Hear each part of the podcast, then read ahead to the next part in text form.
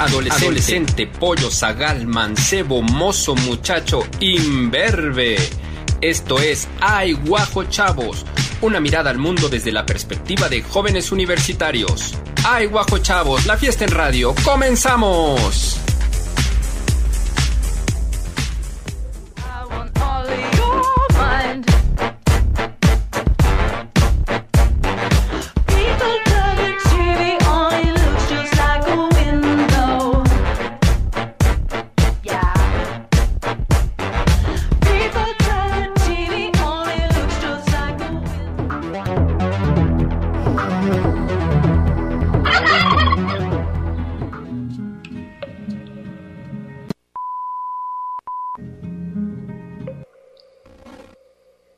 Principios del siglo XIX, Hegel, un filósofo determinante para entender la modernidad, causó gran revuelo con la predicción del fin del arte. Desde su punto de vista, el arte ya había cumplido con su misión principal como agente expresivo de los intereses más profundos del hombre y las verdades más comprensivas de su espíritu. Así, a la luz de la modernidad, de ahora en adelante, no le quedaba más que preguntarse, ¿qué es el arte? Actualmente, y en el marco de una juventud cada vez más crítica de la modernidad y de la aparición de obras artísticas que remiten cada vez más a la descalificación de lo que debería o no ser considerado arte, parece no haber un esclarecimiento respecto de una definición de arte que convenga a todos. Déjanos contarte que a diferencia de lo que algunas personas piensan sobre el arte en estos días, Hegel no consideró al arte como un pasatiempo cuyos productos sirven para decorar la casa, ni como algo cuyo objetivo principal sea el juicio de placer. Para Hegel, el arte tiene un fin teleológico, el cual apunta a mostrar en la esfera de la sensibilidad la esencia de lo divino, algo puramente racional e inteligible. Con lo divino no nos estamos refiriendo a un Dios, sino a lo absoluto, una dinámica racional y autoconsciente que nos permite adentrarnos al estado del espíritu del hombre en dado momento histórico. Aún en el romanticismo, el arte será un puente entre lo humano y lo divino, y tendrá como finalidad hacer manifiesto en la esfera humana de la sensibilidad el dinamismo de la racionalidad del universo y aquel arte que logra esto lo llamamos bello. La belleza es la presentación perceptual o bien material de lo absoluto. Bajo el mismo sistema, los individuos y las sociedades a través del arte, la religión y la filosofía también se desarrollan hacia lo absoluto.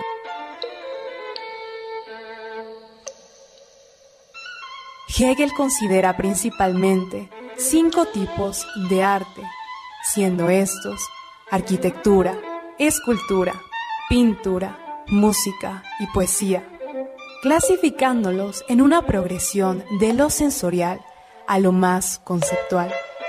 Con esto podemos encontrar tres formas fundamentales de la sistematización de la historia del arte. Primero, el arte simbólico, que tiene a la asignación sagrada como base de esta forma preartística, la cual, dirigida al encuentro con lo superior, trasciende cualquier figura terrenal y concreta. Por ello, el lugar del artista carece de importancia. Primando al contenido sagrado, la idea de lo sublime es la que sostiene, tal como muestra el arte oriental preclásico, y que precisamente se materializa eminentemente en la arquitectura y el simbolismo del recinto religioso, al cuerpo divino mismo, que protege y del cual brota toda creación religiosa. Es entonces la arquitectura el paradigma artístico del espíritu de la época, mismo que entre el resto de artes se mantiene en pie frente al paso del tiempo, el azar y la posibilidad de la finitud. Más tarde, en el arte clásico, encontramos lo que Hegel identifica como la primera forma consolidada de arte. Nace en Grecia, lugar donde se logra esa perfecta armonía entre forma y contenido, pues la materialidad expresa exactamente lo que la intelección pretendía, la búsqueda innegable de belleza en la producción artística. En este sentido, la figura escultórica alcanza el culmen del propósito, Humanizar a los dioses es entonces encarnar, sensibilizar la idea de lo espiritual. Finalmente, el arte romántico corresponde a la disolución de la idea de la belleza como centro del arte. Así, el sacrificio de la materialidad es el camino que trasciende a la perfección. El Dios cristiano ha de morir para estar junto al Padre. Asimismo, la pintura y la música elevan esa búsqueda de ascensión desmaterializando al arte, lo cual efectivamente alcanza la poesía, donde la representación verbal es la vía inmediata al pensamiento. Es precisamente con el movimiento romántico, en todas sus expresiones, que vemos una exaltación de muchos de los valores que aún son comunes en la cosmovisión popular de la contemporaneidad, especialmente anidada en las generaciones de mediados del siglo XX que corresponden a las generaciones de los padres y abuelos de los jóvenes y adolescentes actuales. Un claro ejemplo de ello es la presencia de la figura del genio dentro del ideal de éxito que marcó por mucho tiempo a las prácticas artísticas, como una forma de habilidad extraordinaria e innata en un individuo para realizar una actividad concreta. Asimismo, son mucho más cercanas estas generaciones a la noción del Estado-nación, que se ha apuntalado a partir de la suposición de una unidad en las formas artísticas en determinado territorio. Otro aspecto es la importancia del ámbito sentimental, que se alcanzaba mediante el arte o la religión, ya que se creía que esta era la forma en la que los humanos podían entrar en contacto con lo infinito.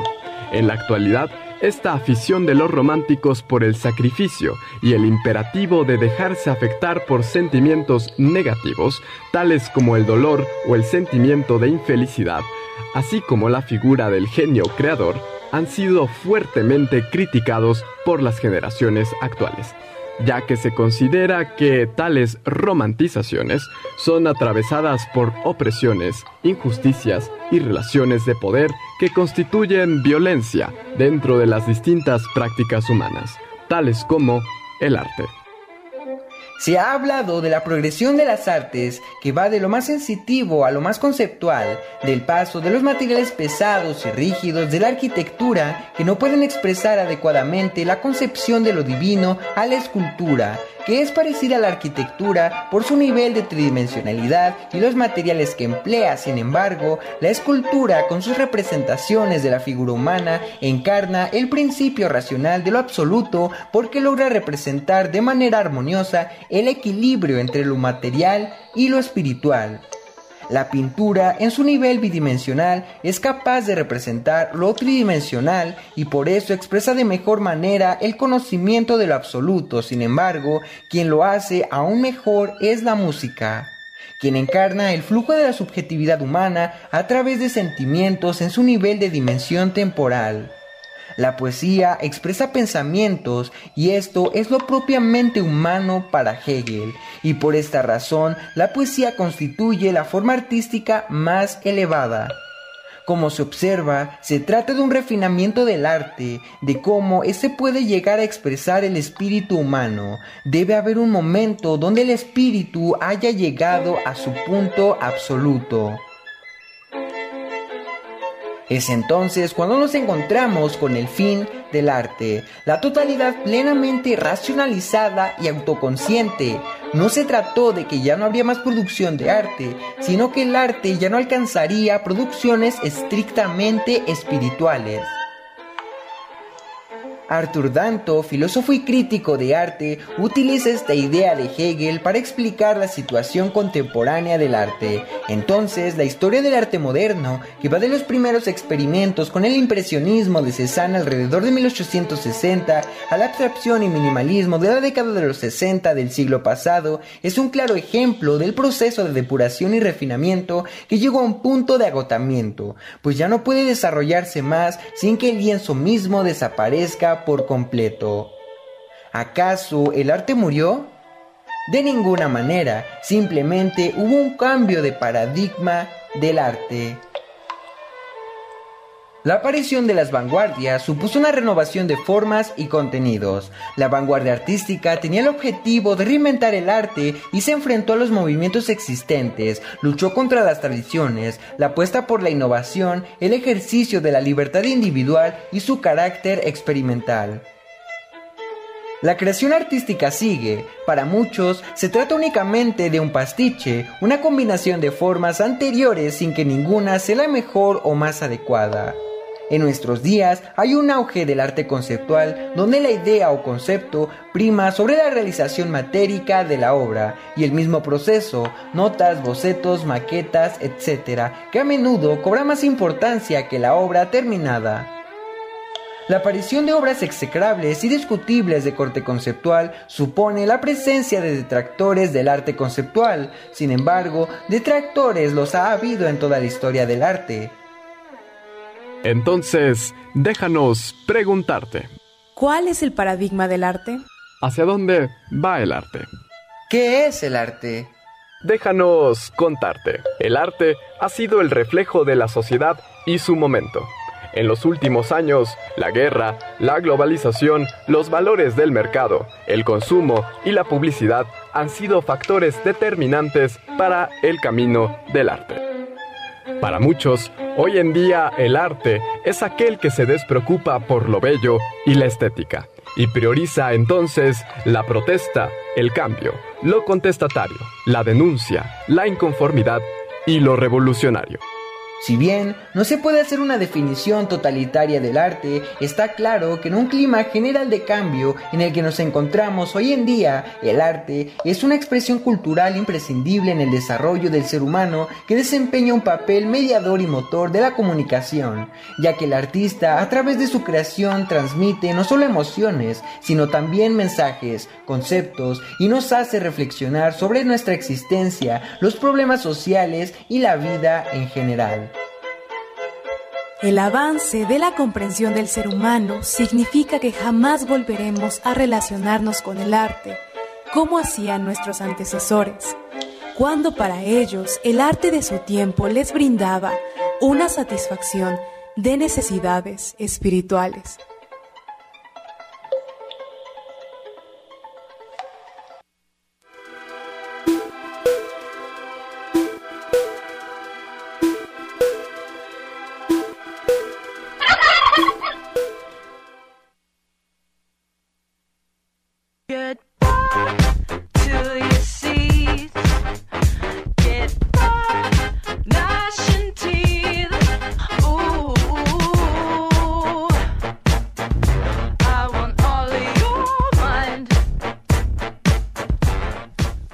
Buenas tardes tengan todos ustedes. Esto es Ay Guajo Chavos. Qué bonito zoom out acaba de hacer el niño Shredder Coronado. Soy Rodrigo Durana y estaré toda esta hora con ustedes.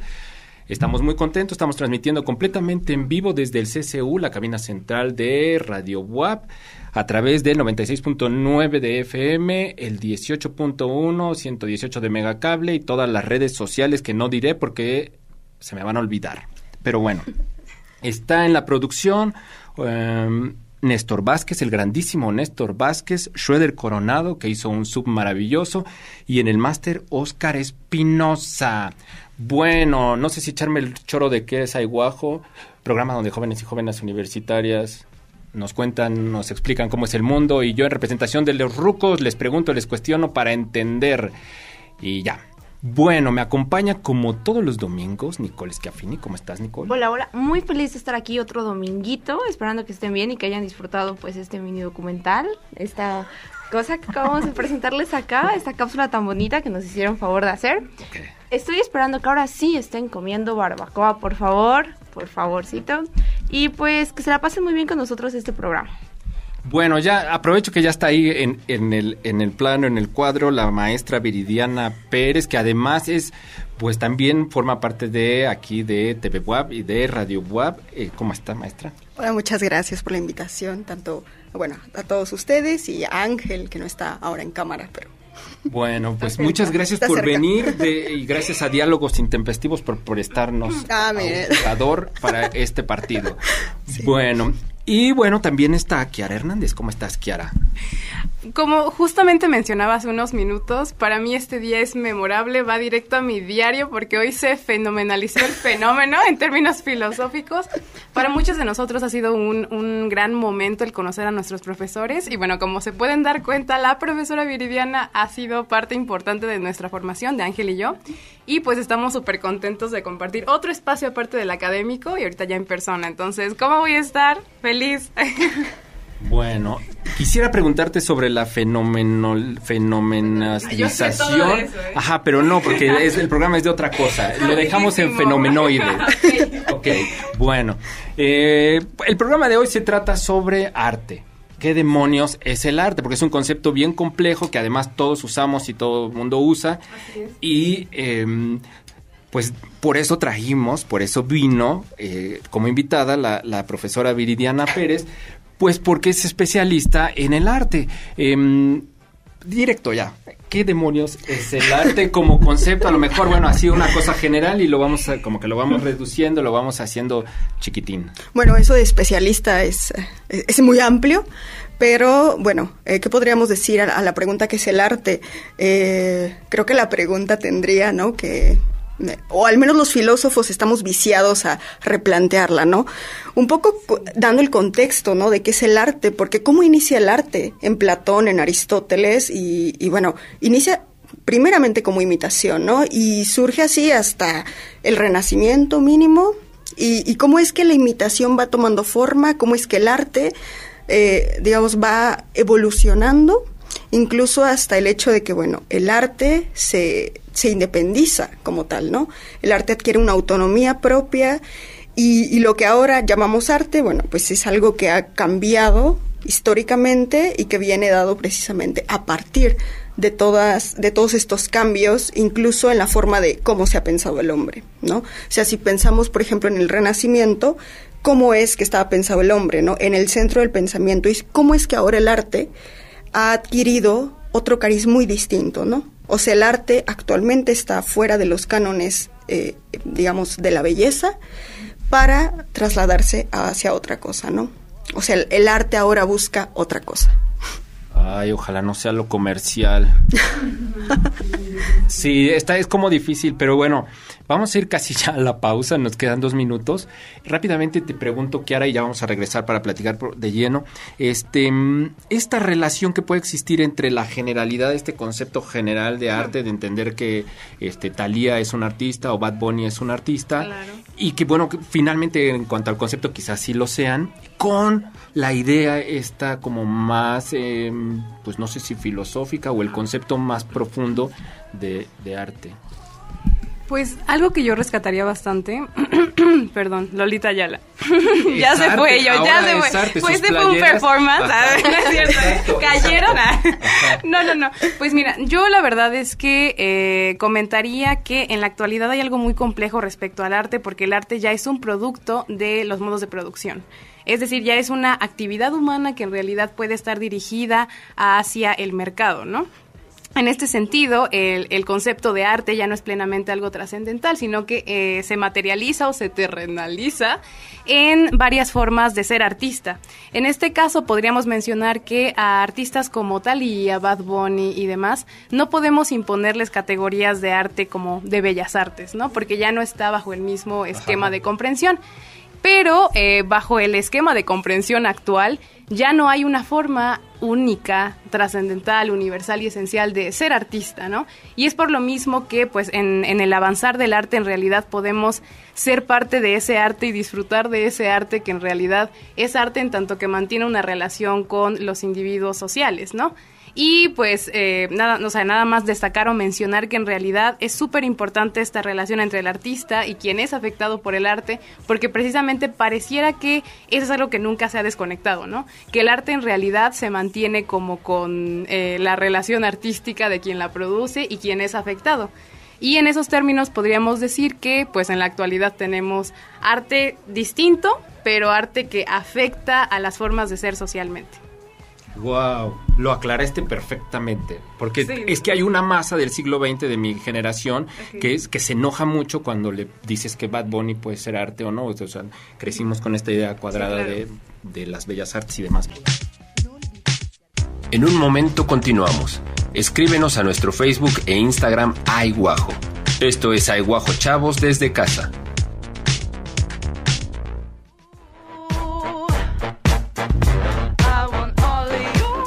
Estamos de regreso, estamos platicando sobre, bueno, más o menos sobre arte, tratando como de, aterrizarlo. Em, y les pregunto ya directo, eh, si hoy en día una película la ven muchas personas, o sea, la, venden muy bien, entonces es un producto y que vende muy bien y la ven muchas personas y tiene efectos muy chidos y todo, y se denomina como arte, ¿ya es arte? O sea, es porque se vendió mucho, es un producto comercial, pero la gente, la, prensa y todos dicen esto es una obra de arte. ¿Eso ya es arte o tendría que cumplir con, cumplir con ciertas cualidades o no lo sé? Porque sí, hoy en día ya los, los críticos de arte son pues los que paga el Cinépolis o los que... No, no lo sé, o sea, es pregunta sincera desde mi corazón. bueno, si me, dan permiso, este, ampliarme, porque digamos, es un fenómeno que va muchos años atrás y bueno, se, se puede entender a partir de la contemporaneidad, pero eh, bueno, Hegel de alguna manera eh, mienta el fin del arte, ¿no? ¿Cómo es que el arte ha llegado a su fin a partir de, esta última gran forma artística que fue el romanticismo, en donde el romanticismo toma el arte como una expresión? ¿no? Donde puedes eh, expresar sentimientos, melancolía, placer, displacer, etcétera. Entonces, Hegel mienta lo que sea el fin del arte, ¿no? Eh, vienen muchas otras corrientes alrededor de ello y, y viene algo muy interesante, por ejemplo, eh, bueno, con Schopenhauer, con Nietzsche, pero bueno, yo me centraría en Heidegger, la cuestión de la cosa. ¿Qué diferencia al arte de una cosa y de un útil? ¿no? Entre una cosa y un útil no hay tanto problema, ¿no? Pero entre una cosa y una obra de arte, ahí se juega el problema, ¿no? ¿Qué determina a la obra de arte y qué determina una cosa? ¿Sí?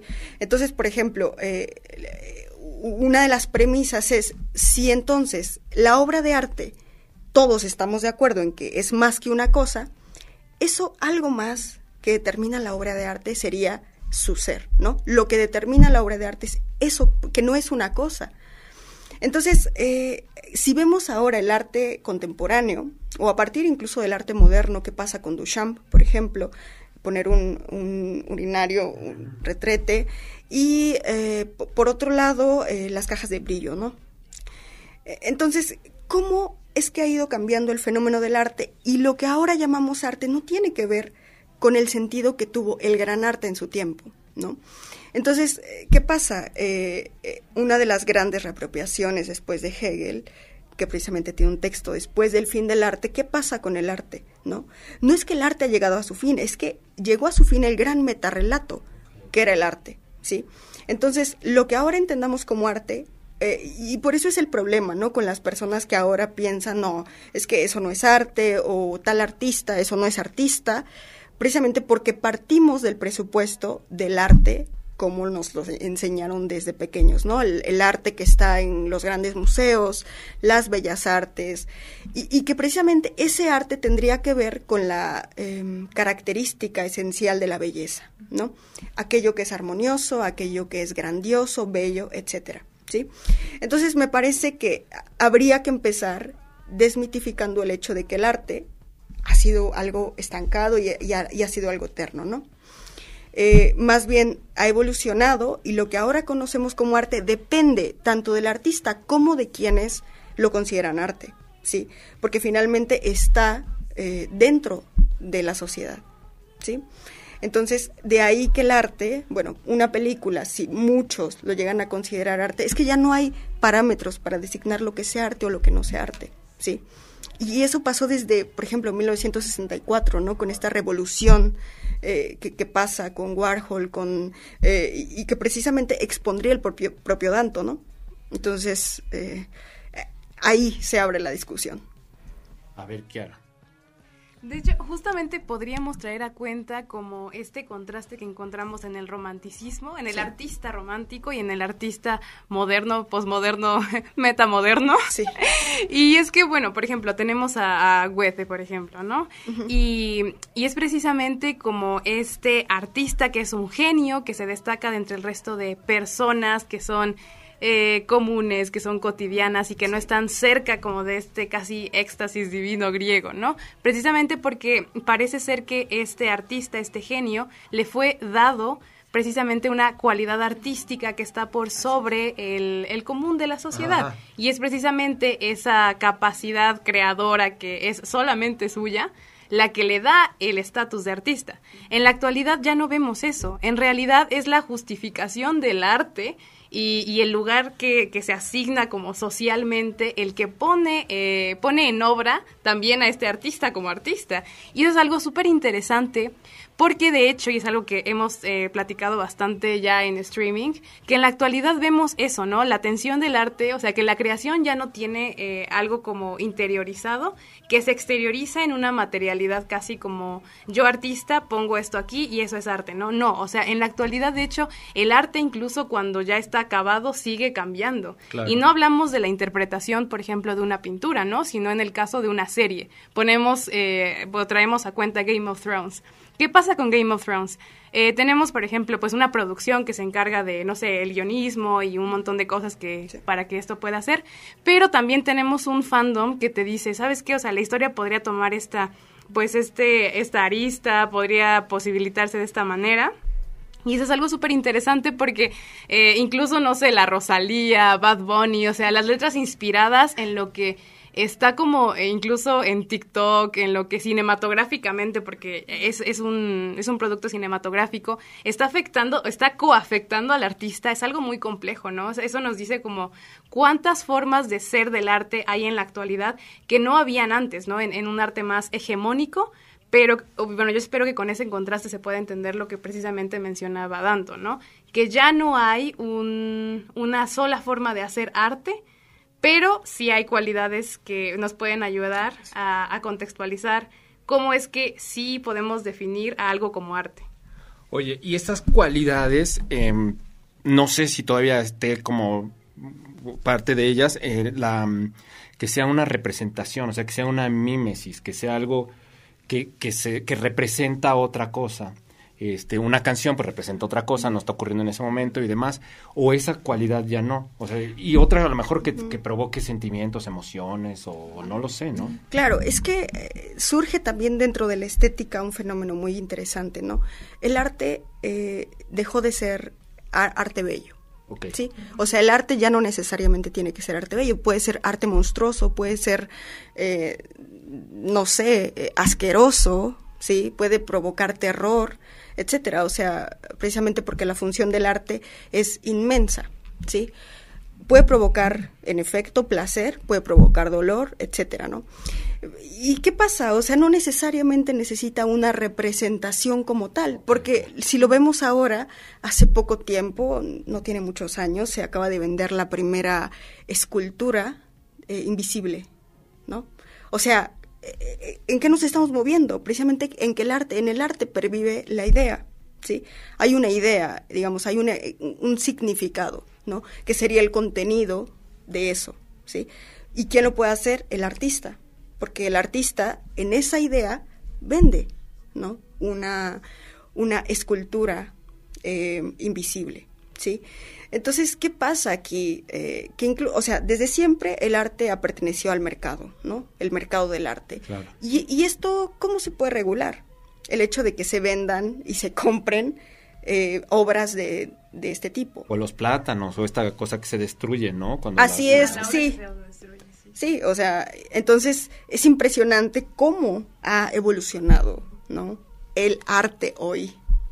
Entonces ahí tratando de aterrizarlo, como eh, el, concepto como que se hizo ya, se expandió, se hizo más grande, las bellas artes, pues a lo mejor siguen, ¿no? Me imagino que seguirán. Sí, exacto. Eh, cuando, cuando Hegel y después Danto tematizan el problema del fin del arte, no es que ya no habrá obras de arte o que ya no hay obras de arte, no, sino que se ha acabado ese metarrelato y que entonces hay que rehacer y preguntarnos qué es el arte, ¿no? y, las diversas formas en las que éste va a, presentarse, ¿no? Y cómo va a presentarse. ¿Sí? Entonces, sí, a mí me parece muy interesante, ¿no? Todo lo que es el arte contemporáneo, porque finalmente sí hay una idea, ¿no? Y bueno, todas las vanguardias que fueron totalmente eh, revolucionarias en su momento y, y, que no fueron aceptadas, ¿no? Pero eso ha pasado en toda la historia del arte. Por ejemplo, si pensamos en los impresionistas, los impresionistas eh, no era arte, ¿no? Posteriormente entraron al museo, posteriormente tuvieron el reconocimiento, el propio Van Gogh, ¿no? No vendió nada, ¿no? O sea, y si llegó a vender, pues fueron como obras menores, ¿no? Y, y es eso, o sea, el arte adquiere el valor de arte posteriormente, ¿no? Y ahora lo, eh, todo esto pues se ha exacerbado hasta cierto punto, ¿no? El hecho de que se vean subastas millonarias, ¿no? De cuadros, de grafitis y eso, ¿no? Que el, el hecho de que el grafiti haya entrado como una forma de arte, eso es totalmente revolucionario, ¿no? Y creo que el propio Hegel aplaudiría esto, ¿sí? Es como, sí, o sea, el arte tiene que buscar que sea el, el arte mismo, ¿no? Pero sigue teniendo esta como esencia, no quiero usar ese concepto, pero esta, este fin a lo mejor de transformar al individuo o de estético. no lo sé, no lo sé, como, o sea, lo que decían hace un rato que hay una diferencia entre la cosa y lo que, y lo que es arte. Pues en general el arte siempre ha buscado ser como, bueno, por lo menos a como yo lo considero, ah, voy a meter casi una opinión. La verdad es que, bueno, no la verdad, opino que eh, Hegel tiene un lugar muy importante en el arte por eso. Sabemos que Hegel es un autor muy, muy, muy eh, criticado en la actualidad, precisamente porque se mueve dentro de este eh, casi pues fin teleológico del deber ser, de un espíritu absoluto y de que todo va dirigido hacia algo, ¿no? Que tanto también le fue juzgado a Kant y demás pero en el sentido de una materialización histórica, que en este caso, por ejemplo, Danto ya dice, ok, es que no debe existir una historia única, ¿no? Una historia universal, debemos dar paso a otras narrativas, otras formas de contar el mundo. Pero de manera primaria, Hegel es quien postula que en realidad la obra es la que viene a materializar eh, aspectos humanos, aspectos que en, en, por lo menos en el discurso hegeliano, son esenciales, son espirituales, pero trayéndolo a un contexto más contemporáneo, podríamos decir que sí viene a destacar eh, eh, productivamente o incluso materialmente y también conceptualmente qué es lo que está pasando en las sociedades, ¿no? ¿Cómo es que estamos cambiando? Y bueno, al respecto, el arte, por ejemplo, en la actualidad, ya es un arte que se puede rastrear digitalmente, ¿no? El arte digital, o sea, ya ya ya no tenemos una obra firmada atrás por Giorgio de Quirico, ya no tenemos como que ese aspecto como de eh, de lo material, pero si hay una obra que incluso tú tienes un, un, QR y puedes ir viendo cuántos dueños ha tenido, por quiénes ha pasado, quiénes la han logrado ver, y es algo súper complejo, ¿no? ¿Por qué? Pues porque en la actualidad tenemos eh, eh, la intención o incluso ya se está empezando a consolidar Meta como otra forma de sociedad. Y hay que analizar eso más allá de, de, esta como discusión de lo bueno y lo malo, incluso de lo que yo como persona individual querría o no querría, porque finalmente son como nuevas concepciones que se están dando y que en realidad están como erotizando el cambio, que están propugnando por nuevas formas de convivencia y eso es más que nada a lo que debería de apuntar tal vez la discusión, ¿no? Okay. Este nuevo arte, ¿qué nos está diciendo respecto a nosotros como, bueno, como agencialidades del mundo y como personas que se, que no son individuales, son con el otro, devienen con el otro y que este arte pues precisamente a eso se dirige, ¿no? A una complejización del mundo o de los entornos, de los contextos, de las narrativas. Oye, y la nos queda poco tiempo, pero lo de la clase social que antes era, bueno, estos bellas artes, que tenía que ver con una clase media alta y demás, y que ahora está como generalizado, porque también se utiliza como un medio de dominio, etcétera, etcétera, este, aterrizándolo, eh, tratando de aterrizarlo, ¿cómo lo verían o cómo verían ustedes, y te incluyo a ti, Nicole, una cosa es arte, ¿cómo la reciben? O sea, ¿cómo la, tú ves algo en una una película o algo en internet o lo que se escucha una canción, ¿cómo defines tú o cómo tú entiendes, ah, esto es arte o tiene un sentido artístico o, o no? Ah. No lo sé, o sea... Bueno, yo siento que es muy complejo, pero también me corta con lo que mencionaban. Tuve la oportunidad de tomar un curso yo de califobia ah. y entonces esta diferencia entre lo estético y lo bello es algo que en lo que me he estado empezando a guiar, ¿no? Ya no tanto qué tan bello es algo que veo, sino qué tanto me impacta a mí emocionalmente. Y creo que es muy complejo porque tenemos y somos enseñados aún esta forma de que el arte tiene que ser algo que universalmente nos pueda mover a todos, pero hay cosas que no te mueven a ti de la misma forma que me mueven a mí. Entonces creo que eso es por lo que es tan subjetivo y no podría yo arriesgarme a decir, ¿sabes qué? Es que esta obra de arte es para mí eso. Pero ya, dijiste algo, te, tiene que mover, a ti por lo menos, a, ti Nicole, te tiene que, provocar algo. ¿Y a ustedes? No sé. Es que sí, es eh, bastante complejo, ¿no? O sea, porque el hecho de que me guste a mí y que le guste a Kiara o que te guste a ti, eh, es muy complejo, ¿no? Porque intervienen muchas cosas de dónde somos, en dónde nacimos, etcétera, ¿no? Incluso las clases sociales, ¿no? El hecho de que el arte en algún momento tenía que ser el reflejo de la sociedad y, y, lo que estaba fuera de esos cánones no entraba como arte, ¿no? Lukács es un gran teórico de ello, ¿no?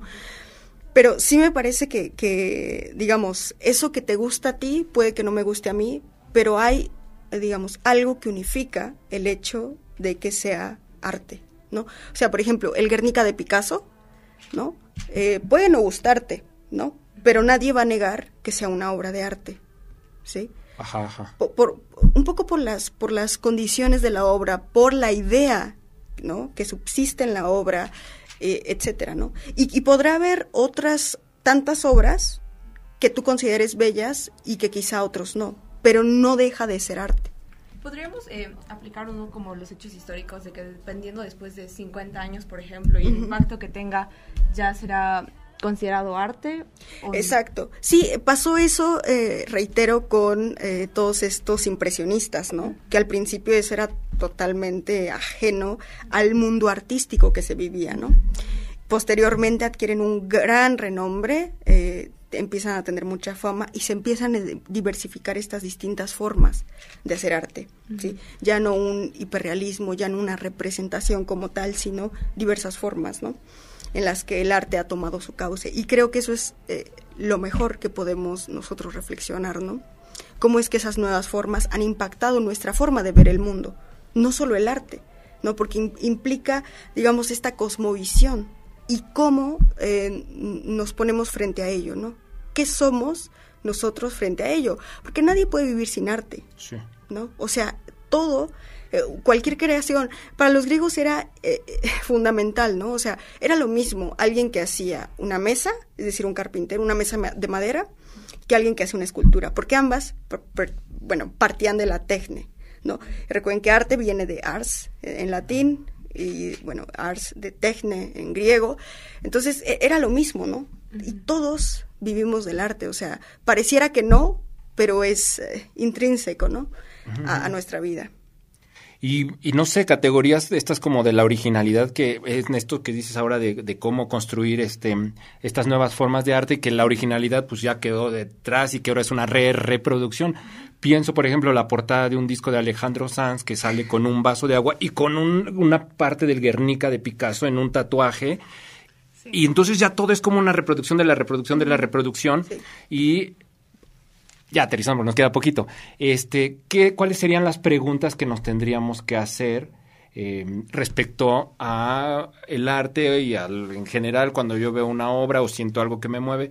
¿Qué preguntas me podría yo hacer? Por ejemplo, ella se pregunta, ¿me mueve o no me, mueve? Me despierta de emoción. Ajá, o no. Ya sé que preguntarle a alguien que es de filosofía está como, ¿qué preguntas? ¿De qué preguntas?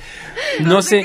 y no sé de ustedes si, si cuando ustedes que, bueno, que están en medio del mundo de la filosofía y demás, que todo el tiempo están con su cabeza pensando y demás, si eso no, ajá, si eso no les, de alguna forma, como que les modifica la percepción que puedan tener de una cuestión artística. O sea, si no tú ves una obra y dices, esto será, y empiezas a preguntarte y demás, no lo sé, es como... Sí, como que puedes complejizar o incluso notar, eh, bueno, pero es que eso es incluso, es la carga teórica de Hanson.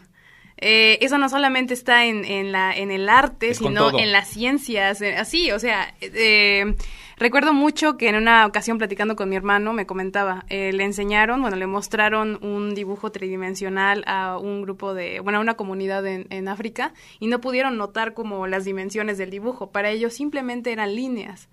Eso que te dice, que en realidad sí hay una carga teórica que te ayuda a, a identificar ciertos patrones incluso en la naturaleza, en las matemáticas, en las relaciones. Pero bueno, algo que yo quería mencionar era que eh, recientemente platicábamos con, con un profesor, el profesor Diego Ulises de, la facultad, y nos decía que a él le gustaba el, el cine precisamente porque eh, con este, con la capacidad de, de contemplar algo más lento en un mundo rápido, pues te ayuda a despertar una sensibilidad distinta. Y bueno, al respecto podríamos preguntarnos, ¿no? ¿De qué manera eh, nos, nos, sensibiliza el arte, ¿cómo permitimos que el arte nos afecte? Porque en la actualidad eso está, ¿no? Con la cancelación a la negatividad, sí. no permitimos que muchos matices del mundo nos afecten, ¿no? Entonces, dentro de la decisión nuestra como espectador del arte o como productor del arte, ¿de qué manera estamos permitiendo que este nuevo arte nos sensibilice? Ok, ok. Entonces, eso, preguntarse eso. Sí, o sea, un poco eh, el arte no está fuera de lo humano, ¿no? El arte es lo más humano que, que tenemos, ¿no? Sí. Y la forma en la que nos relacionamos con él implicaría eso, ¿no? O sea, ¿qué es el arte? Eh, de, de, una forma en la que precisamente nos provoca algo y a la vez es expresión de, de algo otro que, que, se presenta como, como eso, ¿no? Como la, la absoluta alteridad frente a nosotros, ¿no? Y reconocerlo como ello, ¿no? Entonces, eh, un poco sí como recomendación para todas estas personas eh, que, que, a veces yo también, ¿no? He llegado a pensar, esto es arte, es ridículo, ¿no? Pero es eso, ¿no? O sea, la, la forma en la que el artista plasma una forma de ver el mundo, ¿no? Y que eso es lo que tendríamos entonces que, que, que preguntarnos y replantearnos, ¿no? Hasta cierto punto.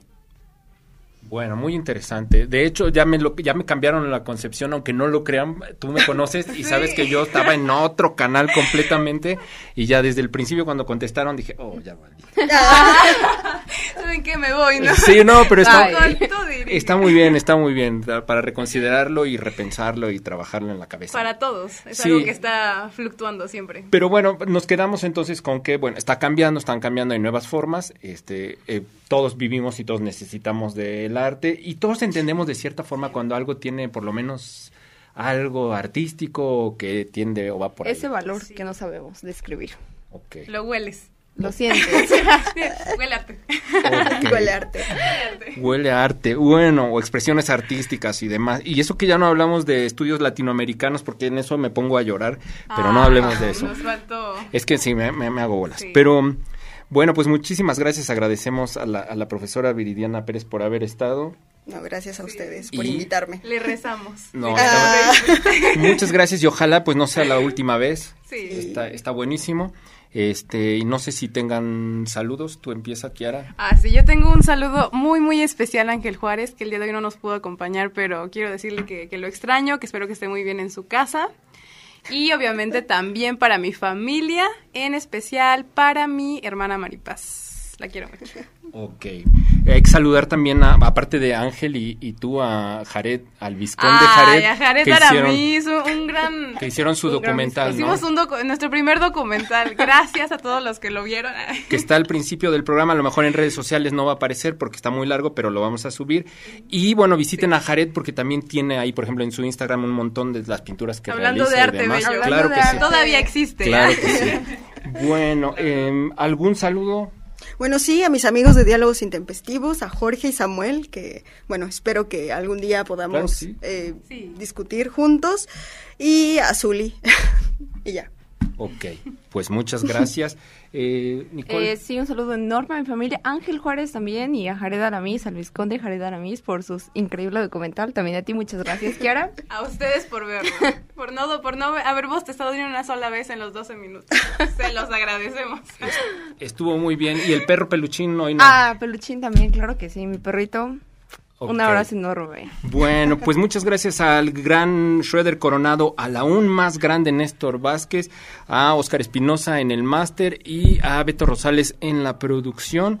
Eh, pues muchas gracias por habernos acompañado. Estuvo buenísimo el programa y ojalá tengamos más programas de esto. Le mando un saludo a mis alumnas, alumnes y alumnos de eh, la Escuela de Artes Plásticas, que son los que me llevaron a preguntarme qué demonios es el arte. Muchas gracias. Bad Bunny sí es arte, ya ganaron ustedes. Ok.